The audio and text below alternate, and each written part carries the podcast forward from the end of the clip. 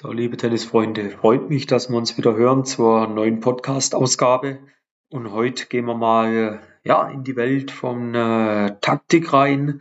Und ja, möchte euch da mal ein paar überraschende Taktiktricks mitgeben, so mit der Idee erfolgreicher Tennisspielen jenseits vom Mainstream, weil ja, wir kennen das. Die meisten, die machen immer das Gleiche. Da sieht man nichts Besonderes und am Ende kommt halt auch nichts Besonderes bei raus. Und ich denke, wenn man ein bisschen erfolgreicher Tennis spielen möchte und jeder darf da für sich mal definieren, was für ihn denn erfolgreicher Tennis spielen bedeutet, dann muss man vielleicht auch mal ein bisschen weggehen von dem, was die äh, breite Masse macht. Vielleicht ganz wichtig für dich. Es wird nicht alles das, was ich dir jetzt oder was ich euch jetzt mit auf den Weg gebe, bei dir so eins zu eins funktionieren. Das kommt da immer ein bisschen drauf an, was bist du für ein Spieltyp, beherrschst du je nachdem die Schläge in der Form. Ja, und ähm, äh, ja, und möchte ich damit aber mehr oder weniger mal zum Nachdenken bringen, mal zum Anregen bringen und probier das mal aus. Probier das mal aus in einem äh, in einem äh, Sparingstraining, in einem Sparingsmatch. Schau mal, wie deine Gegner darauf reagieren. Probier das mal aus gegen Gegner, wo du vielleicht deutlich unterlegen bist. Probier das mal aus gegen Gegner, wo du äh, deutlich überlegen bist und mach da mal deine Erfahrungen damit. Ja? Kommen wir zum ersten Tipp und noch vielleicht, ja, ganz wichtig, der letzte Tipp, das ist so momentan so ein bisschen der Geheimfavorit. Der kommt momentan richtig geil an, kann ich dir sagen. Und dementsprechend lohnt sich vielleicht, wenn du mal bis zum Ende dabei bleibst. Aber dazu später mehr. Fangen wir mal an mit dem ersten Tipp. Also, geh mal dahin, dass du den zweiten Aufschlag vom Gegner konsequent Longline angreifst. Mach das mal. Auch wenn er dir vielleicht selber auf die Rückhand spielt und das vielleicht ein etwas neutralerer, du würdest es dein schwächerer Schlag nennen, ist mir egal, wie du es nennst am Ende, spiel mal den zweiten Aufschlag, den Return auf den zweiten Aufschlag konsequent Longline. Mach das mal. Was entsteht daraus? Du gibst dem Gegner automatisch Druck, weil du ihm Zeit wegnimmst. Ja, wenn du den Ball, das ist jetzt keine neueste Weisheit, aber man muss sich manchmal die Dinge auch mal einfach wieder vor Augen führen. Wenn du den Ball Cross spielst, ist der Ball länger unterwegs, somit hat der Gegner mehr Zeit.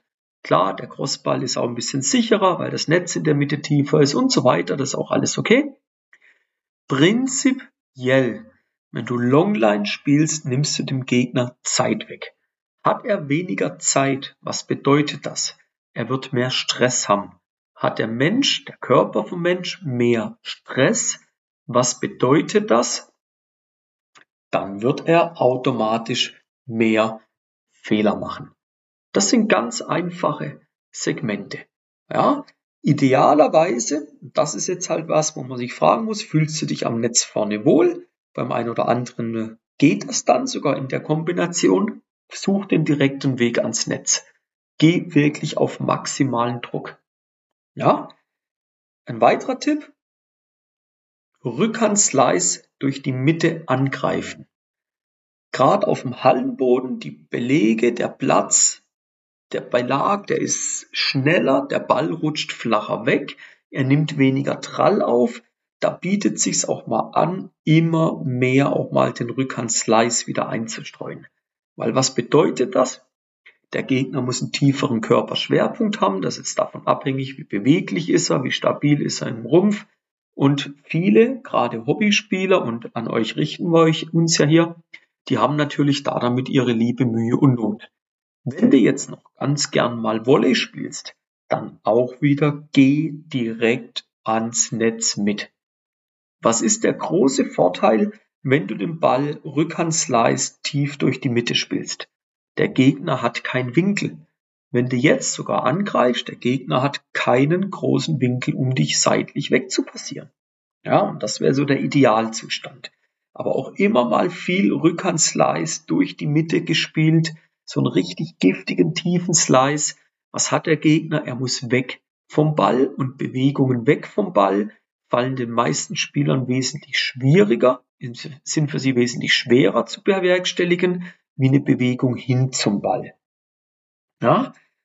Der nächste Tipp, spiel mal konsequent immer Gegenlauf. Auch wenn die offene Platzhälfte noch so verlockend ist, spiele den Ball Gegenlauf. Ja? Warum? Du willst die Müdigkeit deines Gegners massiv auf die Probe stellen. Wenn du die Bälle Gegenlauf spielst, was bedeutet das für ihn? Er hat permanente Stop-and-Go-Bewegungen. Er wird viel mehr gegenarbeiten müssen. Das heißt, er muss den inneren Fuß, der zur Platzmitte gerichtet ist, viel, viel mehr belasten und irgendwann wird er dadurch wesentlich müder. Wird ein Gegner wesentlich müder, auch wieder Konzentration geht tiefer, er ist anfälliger für leichtere Fehler. Probier das mal. Du wirst auch dadurch, dass du mehr Gegenlaufbälle spielst, wirst du automatisch dahin kommen, dass dir der Gegner im Verlauf des Matches immer weniger Länge geben wird. Was heißt das für dich? Du kannst diese kürzeren Bälle, kannst du wunderbar nutzen und kannst dann entsprechend deine Angriffssituationen aufbauen. Ja? So, kommen wir zum letzten Tipp. Und ich habe ja gesagt, bleib am Ball, bleib dabei.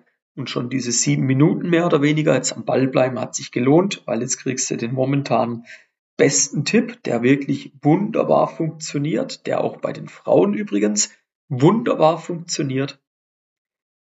Erst den Aufschlag mehr auf Körper aufschlagen, egal ob erster oder zweiter Aufschlag. Wähle für dich die Trallart aus, wo du am besten kannst. Beispiel, das ist jetzt ein Slice-Aufschlag auf der Tues-Seite. Dann geh mal den Slice-Aufschlag auf den Körper. Und jetzt ganz wichtig, der erste Schlag nach dem Return spiel den Angriffsball auf ihre Vorhand und geh im Idealfall auch wieder mit ans Netz. Jetzt werden von dir gewisse Fragen kommen. Ja, aber warum direkt den Angriffsball? Warum? Weil wir auf den Aufschlag auf den Körper keinen offensiven, druckvollen Return erwarten. Wir erwarten da eher einen defensiven, neutralen Return, den du aus der Platzmitte rausspielen kannst und wo du wunderbar Druck machen kannst. Warum auf den Vorhand, auf die Vorhandseite angreifen? Weil sich rausgestellt hat,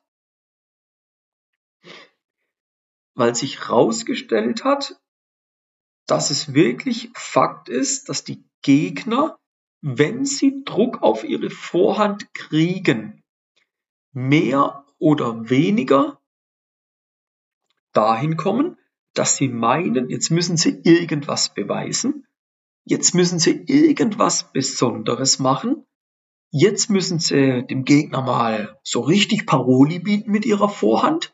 Und was stellen wir dann aber fest? Der Vorhandball unter Druck, er fällt auseinander.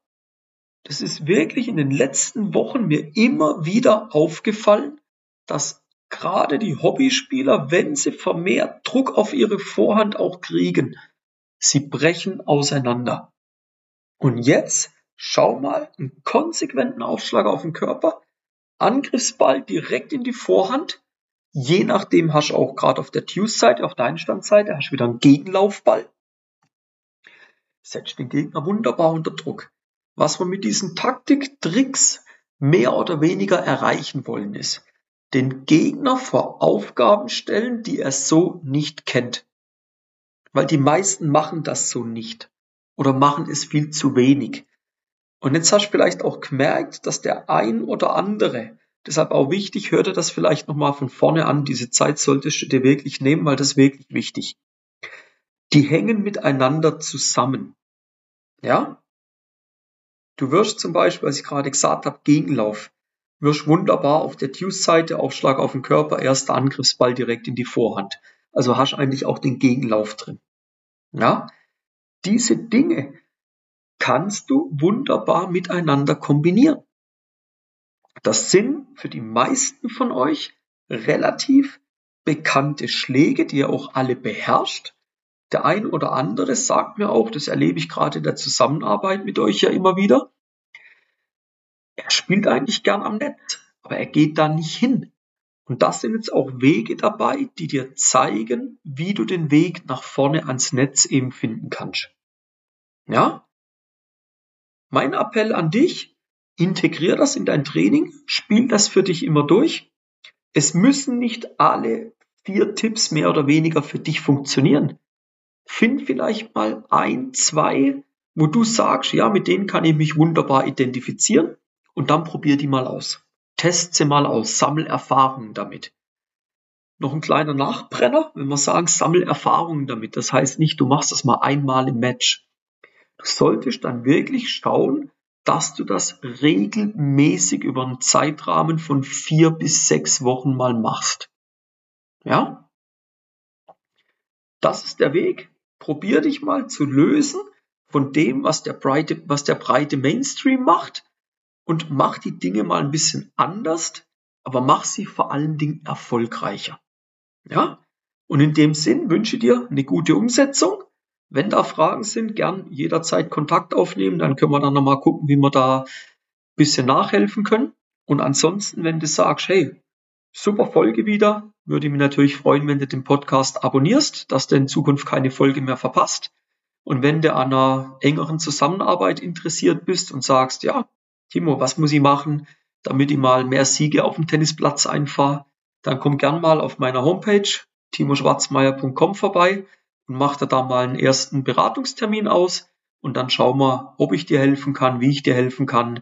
Und ja, vielleicht sehen wir uns dann demnächst schon persönlich und arbeiten individuell eins zu eins zusammen. Also bis dahin, dir viel Spaß auf dem Tennisplatz, weiterhin viel Erfolg. Bis dann, euer Timo von Tennis Tactics.